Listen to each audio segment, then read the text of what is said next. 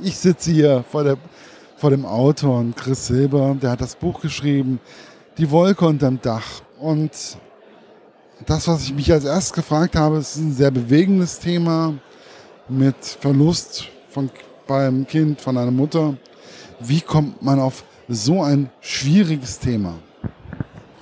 Also in meinem Fall, indem man es erlebt. Das kleine Mädchen auf dem Buch ist tatsächlich auf dem Cover ist meine Tochter äh, und die gestorbene Frau war meine Frau und die Mutter meiner Tochter und wir haben das zusammen durchlebt und durch die Art, wie meine Tochter damit umgegangen ist und wie wir gemeinsam einen Weg gefunden haben, damit äh, kreativ, fantasievoll, so, sozusagen kindgerecht dieses sehr schwere Erlebnis zu verarbeiten, äh, wurde mir klar, da gibt es nicht so viel Hilfe auf dem Buchmarkt oder überhaupt, was Kindern wirklich gerecht wird.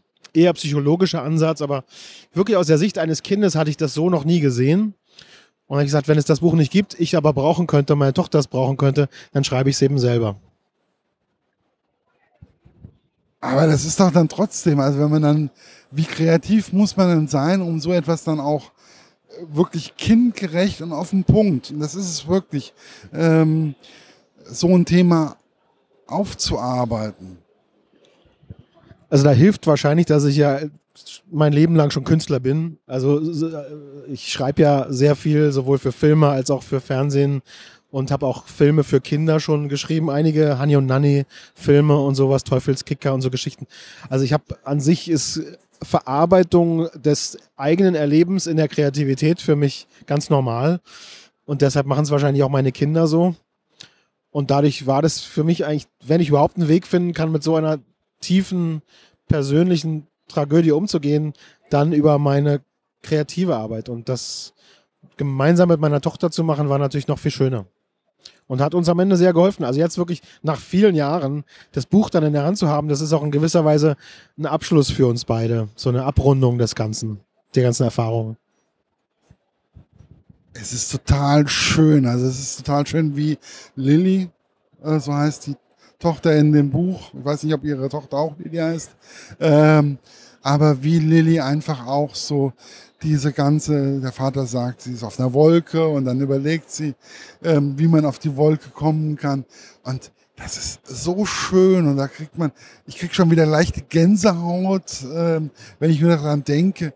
Ähm, das ist, war das bei Ihnen so diese Verarbeitung auch prinzipiell so?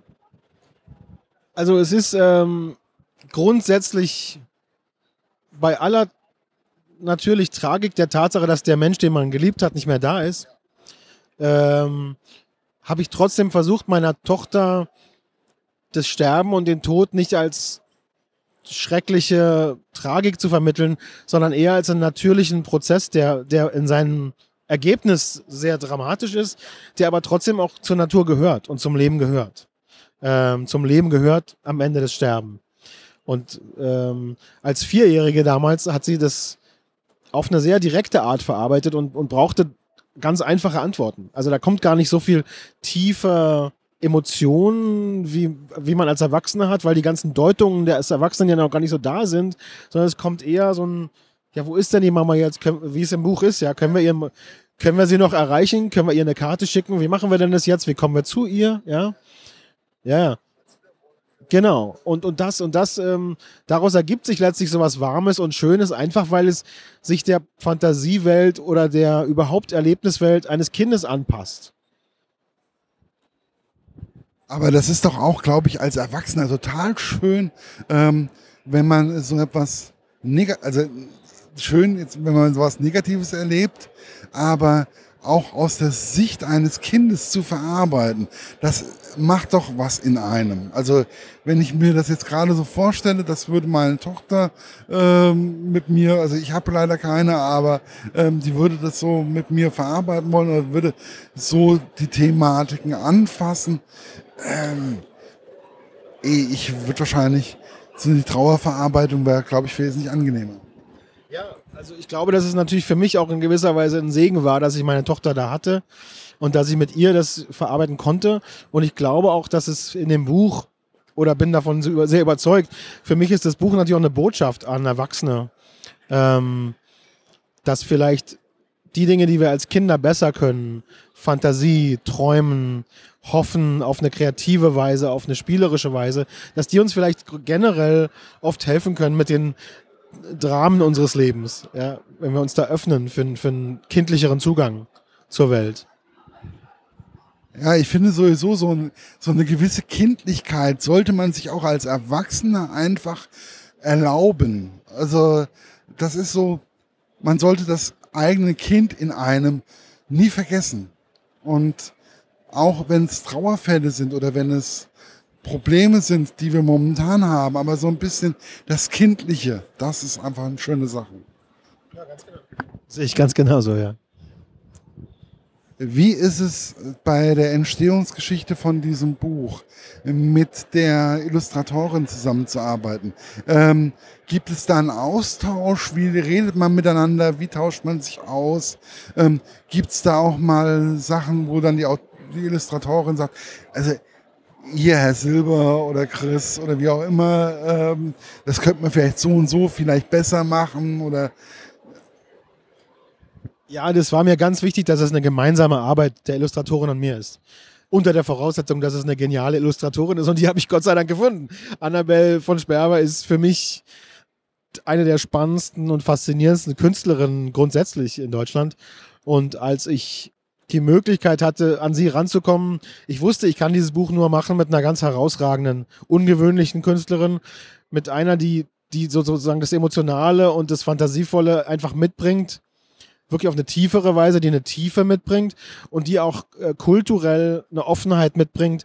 Annabelle illustriert, auch weil sie nicht nur in Deutschland groß geworden ist, so wie ich auch, also auch mein Hintergrund nicht nur deutsch ist, illustriert auch auf einer sehr äh, nicht so national verankerte Weise. Also Annabelle, äh, da merkt man eben nicht, wo man genau ist, sondern man ist in der Welt eines Kindes. Und das wollte ich unbedingt auch haben, weil ich will das Buch definitiv auch in mehr Ländern als nur Deutschland äh, gedruckt sehen. Und der Austausch, äh, um zu der Frage zu kommen, der war sehr, sehr gemeinschaftlich, sehr kollaborativ. Also sie hat diese Geschichte geliebt, auch weil es sie selber an den Verlust ihrer eigenen Mutter erinnert hat. Das war sehr persönlich. Das kann ich verraten, weil sie das auch selber gern sagt. Und ähm, dadurch haben wir uns sehr, sehr bewusst eben auch ganz, ich habe gesagt, glaubst du, dass es so richtig ist? Sollen wir da nochmal was verschieben? wollen wir die Seite anders machen. Das war ein ganz wunderschöner Austausch und es ist 100% eine gemeinsame Arbeit geworden. Ja, ich finde es auch immer wieder wichtig, dass man nicht nur immer einen Autor nennt, weil bei Kinder- oder Bilderbüchern äh, sind es im Endeffekt, es sind immer zwei oder in den meisten Fällen sind es zwei. Und ich finde diesen Austausch untereinander enorm wichtig. Und ich finde ähm, auch der Verlag oder das Lektorat oder was auch immer ähm, das ist schon immer, dass die wirken schon bei einem Buch immer mit. Und man sollte immer zu dem Verlag gehen, auch wo man, wo man ein geiles Gefühl hat. Ja, ja, absolut, absolut. Also Verlag war auch so ein Thema, die äh, ich hatte, da ich ja nun die Annabelle ich von mir aus gefunden hatte und mit ihr einfach schon mal angefangen habe zu arbeiten, habe ich gesagt, wir stellen das Buch überhaupt erst vor, wenn wir soweit sind. Also wir haben erstmal gemeinsam gearbeitet. Ich habe die Annabelle da wirklich sozusagen selber engagiert und begeistert. Und als wir dann so einen gewissen Schritt gegangen waren, schon gemeinsam und wussten, was wir tun, da sind wir erst zu dem äh, wunderbaren Bodo Horn Rummold gegangen und der mit seiner ganzen großen Erfahrung äh, hat uns dann den 360 Grad Verlag vermittelt. Ähm, und das war ein Volltreffer. Das ist eben ein kleinerer Verlag, wo aber trotzdem eine sehr große Erfahrung mit dem Buchgeschäft ist, von denen, die es betreiben. Und äh, wo ich sofort gemerkt habe, es gibt die Leidenschaft und die Sehnsucht und die, die Liebe zu diesem Stoff, äh, die für mich so entscheidend ist. Ja. Ja, vor allen Dingen, also ich habe jetzt den 360 Grad Verlag auch erst kürzlich kennengelernt. Leider erst kürzlich. Und ähm, in der kurzen Zeit muss ich einfach feststellen, dass es ein Verlag ist, wo ja, der den Suchtstoff Buch äh, so äh, liebt, wie ich ihn liebe oder so. Also ich hoffe, man merkt mir es auch ein bisschen an, dass ich den Suchtstoffbuch ein wenig liebe. ähm, und dementsprechend ist es. Aber ich habe auch gesehen gehabt, sie machen auch, also sie leben in Amerika. Also ähm, Lilly ist dann oder ihre Tochter ist dann in Amerika groß geworden und dann trotzdem das Buch nicht in Amerika zuerst rauszubringen, sondern in Deutschland. Warum? Ja, ich hatte das Gefühl, dass es ähm, gerade was den künstlerischen Zugang, da ich hier geboren bin und aufgewachsen bin, fühle ich mich trotzdem noch von der Art, wie ich mir ein Kinderbuch vorstelle, fühle ich mich hier mehr zu Hause und, und fühlte mich wohler damit, das hier zu machen als in Amerika. Ich habe allerdings schon auch bewusst eben auch mit Annabelle das Buch so gestaltet, dass ich wusste, das kann man auch so in Amerika veröffentlichen und auch in England. Äh, da sind wir auch schon auf einem guten Weg. Da gibt es schon große Interessenten. Ähm, aber ja, ich, Deutschland war für mich ein besserer Anfangsort, weil ich dann doch mit so sehr persönlichen Dingen und mit so einer gewissen. Ich habe halt in Amerika nicht mit Kinderbüchern meine Kindheit verbracht, sondern in Deutschland. Ne? Ja. Ja, aber ich finde, ähm, aber ich finde auch der deutsche Kinderbuchmarkt hat sich in den letzten Jahren oder Jahrzehnten einfach auch wesentlich weiterentwickelt. Also ähm, ich finde das sehr, sehr spannend. Aber ich finde auch spannend, Sie haben, Sie sind Schauspieler, Musiker. Also Sie waren mal Schauspieler, Sie waren mal Musiker und jetzt ähm, Buchautor. Also äh, wie ist es in diesen verschiedenen Kulturbereichen einfach auch zu arbeiten? Ja, ich bin ja hauptsächlich mit Film und Fernsehen zu tun, habe ich zu tun. Also ich mache sehr viel Drehbücher und äh, inszeniere auch als Regisseur inzwischen und produziere auch Sachen. Und äh, da ist es tatsächlich ähm, in Deutschland einfach anders, weil der deutsche Film- und Fernsehmarkt in gewisser Weise, wenn man es mal geschafft hat, reinzukommen, dann ist es wie so ein Dampfer, wo man, wenn man mal sein Ticket gebucht hat, ist man dabei und dann, wenn man jetzt nicht sich ganz dumm anstellt, äh, hat man auch immer ganz gut zu tun. Ähm, in Amerika ist es natürlich viel mehr Raubtierkapitalismus. Also das Geschäft ist schon mehr wie so ein, ich sage immer, ist, der Vergleich ist eher ein Strand mit vielen Surfbre äh, Surfbrettern. Und man muss halt gucken, dass man eine Welle erwischt. Und wenn man die erwischt, ist alles gut, aber die geht auch wieder weg. Also Amerika ist schwieriger. Ich habe in den Jahren, die ich jetzt in Amerika bin, sind ja schon 15 Jahre, immerhin zwei Spielfilme in Amerika auch gemacht bekommen, habe eine Serie verkauft und paar, also es ist schon insgesamt vom Fazit her ähm, habe ich es da schon auch ganz gut hinbekommen für einen Autor, der von woanders kommt. Und ich bin zweisprachig groß geworden, das hat auch geholfen natürlich, aber insgesamt äh, ist der deutsche Markt für mich immer noch ganz wichtig und ich fühle mich äh, der Kultur und dem Markt nach wie vor genauso verbunden. Ähm, meine Frau arbeitet auch im amerikanischen Geschäft, die ist äh, amerikanische Schauspielerin, aber trotzdem, ich bin hier noch sehr zu Hause, ja. Ja, aber ich finde, ich glaube ich auch, ähm, ich finde es manchmal auch wichtig, wenn man mal andere Kulturen erlebt.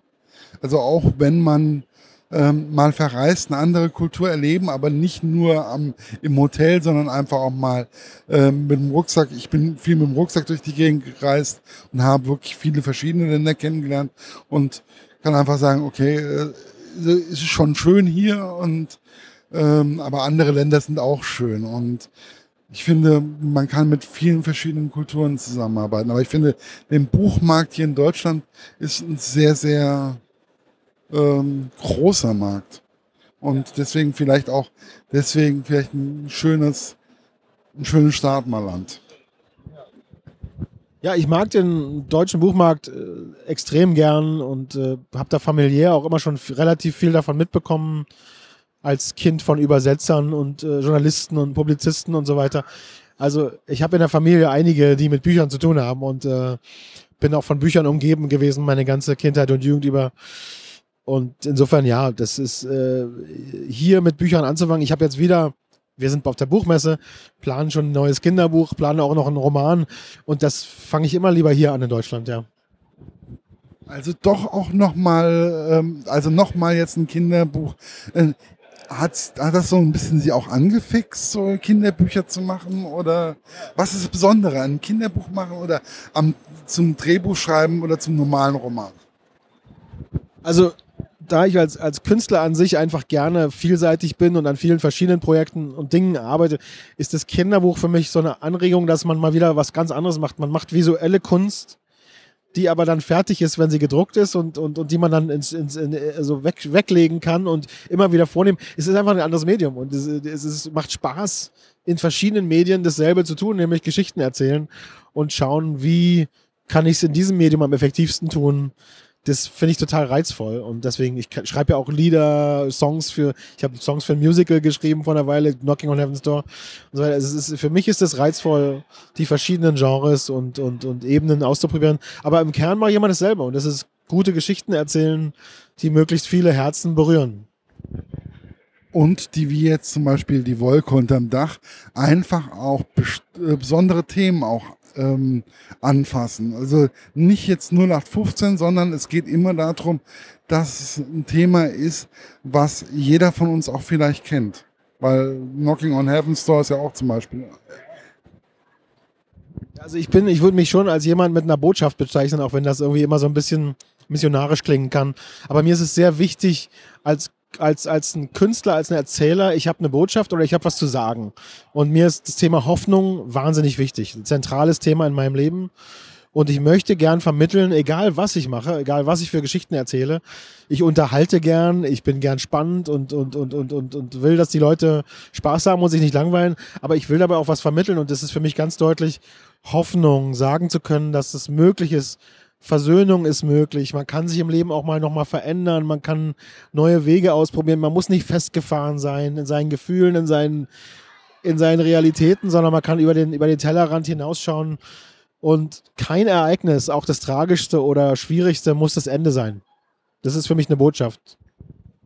Ja, und das ist, glaube ich, auch, deswegen ist die Wolke unterm Dach oder allgemein Kinderbücher, sind für mich nicht nur Bilderbücher für Kinder, sondern auch für Erwachsene. Also ich habe vor ein paar Jahren gedacht gehabt, ich mache nie was mit Kinderbüchern und was mache ich jetzt gerade?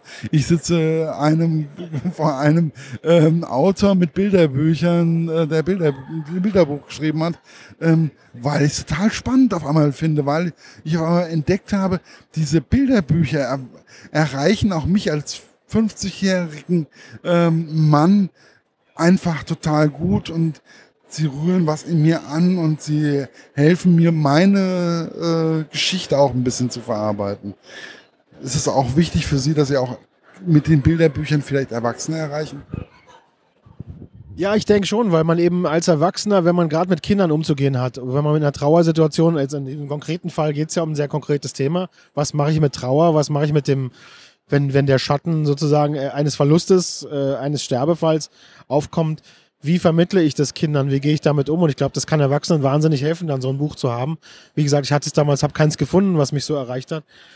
Und so, wenn ich könnte mir, sehr, ich wünsch, würde mir wünschen, dass dieses Buch dann bei Krankenhausseelsorgern liegt oder in äh, bei Bestattungsinstituten liegt und so, dass da Menschen einfach blättern können und sagen können, schau mal, hier hat schon mal jemand sowas erlebt und hat es auf eine andere Art mitgeteilt und das kann mir helfen in meiner Situation. Ja. Ja, dann finde ich es total gut. Und ich kann Ihnen schon mal eins sagen, eins der Exemplare landet bei einem Kinderhospiz. Und dementsprechend hoffe ich, dass es da auch richtig ankommt. Ich danke mich für das Gespräch. Ich hoffe, es war angenehm und bitte. Alles Gute. Danke Ihnen auch. Ja.